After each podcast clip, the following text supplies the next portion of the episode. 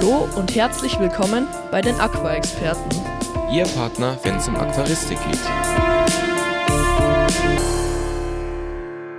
Der Fisch, mit dem wir uns heute beschäftigen wollen, erkennt eigentlich jeder sofort an seinem Mosaikmuster. Und deswegen wisst ihr jetzt schon direkt, heute soll es um den Mosaikfadenfisch gehen.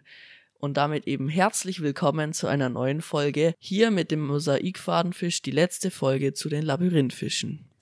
Aber wie sieht der Mosaikfadenfisch denn überhaupt aus? Natürlich ist er ähnlich zu anderen Fadenfischen und hat eben auch diese über den ganzen Körper gezogene Bauchflosse, die so typisch ist für die Labyrinthfische und speziell Fadenfische. Außerdem kann man ihn an seiner lang abstehenden Rückenflosse erkennen.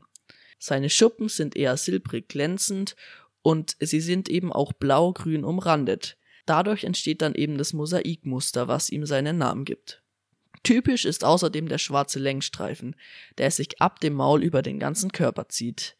Außerdem haben die Mosaikfadenfische eine leichte rötliche Bauchfärbung. Natürlich hat auch der Mosaikfadenfisch zwei Fäden, wie alle anderen Fadenfische auch. Du kannst Männchen und Weibchen unterscheiden, dass Männchen eher eine spitz zulaufende Rückenflosse haben und Weibchen eher eine rundlich zulaufende Rückenflosse. Weiter geht's mit dem Simon und den Eigenschaften des Mosaikfadenfisches. Genau, hier ein paar Eigenschaften zum Mosaikfadenfisch. Der wissenschaftliche Name dieses Tieres ist Trichogastaleri. Das habt ihr sicherlich auch schon im Folgentitel gesehen. Wie der Jakob schon angesprochen hat, der Mosaikfadenfisch gehört zu den Labyrinthfischen, um genau zu sein zu den Fadenfischen. Die Herkunft ist Südostasien, speziell in langsam fließenden bis stehenden Gewässern. Er erreicht eine Körperlänge von bis zu 12 Zentimeter und seine Lebenserwartung ist ebenfalls bis zu 12 Jahre. Sein Schwimmverhalten kann folgendermaßen beschrieben werden: Er hält sich mehr an der Wasseroberfläche auf und bildet außerdem Reviere, die aber nicht aggressiv verteidigt werden. Aber die Männchen jagen sich gegenseitig, es sei denn, ein Männchen will eine Familie gründen. Es sind eher ruhige Fische, aber auch etwas scheu. Und dann kommen wir auch schon zur Haltung. Erstmal die Wasserwerte, die du für diesen Fisch benötigst. Die Temperatur sollte 25 Grad sein, aber 28 Grad nicht überschreiten. Du solltest einen pH-Wert von 6 bis 8 haben, die Gesamthärte von 1 bis 6 und die Carbonathärte von 1 bis 4. Da dieser Fisch ja relativ groß mit 12 Zentimeter wird, solltest du ihn erst ab einem Aquarium von 160 Liter halten. Und hier kannst du eben so eine kleine Gruppe halten. Du solltest darauf achten, dass du eine gute Bepflanzung in deinem Aquarium hast. Also sollten die Pflanzen bis zur Wasseroberfläche gehen. Außerdem wären Schwimmpflanzen sehr vorteilshaft und viele Verstecke und eine ruhige Wasseroberfläche ist auch ratsam. Das liegt daran, dass sich dieser Fisch wirklich sehr gerne versteckt und auch ungestört oben an die Wasserfläche kommen will. Die Vergesellschaftung erfolgt mit ruhigen anderen Fischen.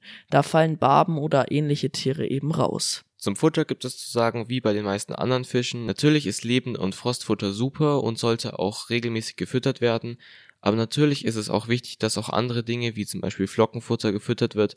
Also achtet da auf jeden Fall auf eine ausgewogene Ernährung. Tatsächlich ist es so, dass sich Mosaikfadenfische erkälten können, wenn sie nach Luft schnappen. Das klingt jetzt bisschen komisch, aber es ist tatsächlich so. Deshalb solltest du das Aquarium abdecken. Da gibt es zum Beispiel auch die verschiedenen Glasabdeckungen, die schon teilweise bei Aquariumsets mitgeliefert werden. Denn so garantierst du, dass die Luft über dem Wasser eine gute Temperatur hat und so kann sich dann auch der Mosaikfadenfisch nicht erkälten.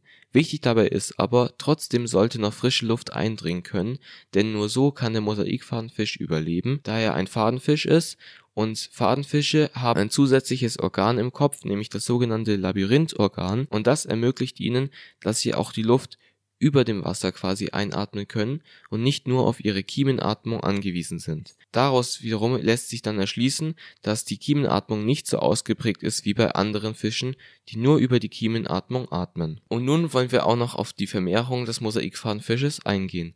Der Mosaikfadenfisch baut wie die Zwergfadenfische oder halt auch wie die Labyrinthfische Schaumnester.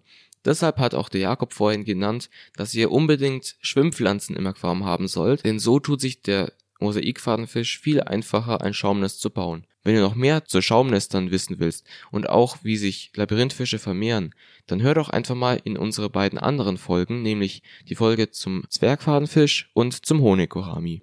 Vielleicht wollt ihr euch jetzt ja auch den Mosaikfadenfisch in euer Aquarium setzen. Das würde uns natürlich auch sehr freuen, wenn wir euch diesen Fisch gut erklärt haben und ihr euch weiterhin unsere Folgen anhört. Weitere Anregungen könnt ihr natürlich über die Kommentarfunktion oder die ganzen anderen Funktionen, die in den Show Notes stehen, uns mitteilen. Ganz wichtig auch noch, nehmt alle am Gewinnspiel teil.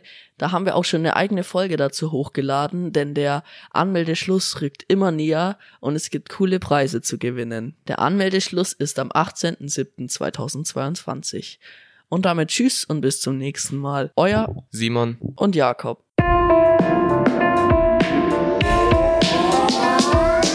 Vielen Dank, dass du dir diese Podcast-Folge bis zum Ende angehört hast. Wir würden uns freuen, wenn du uns abonnierst.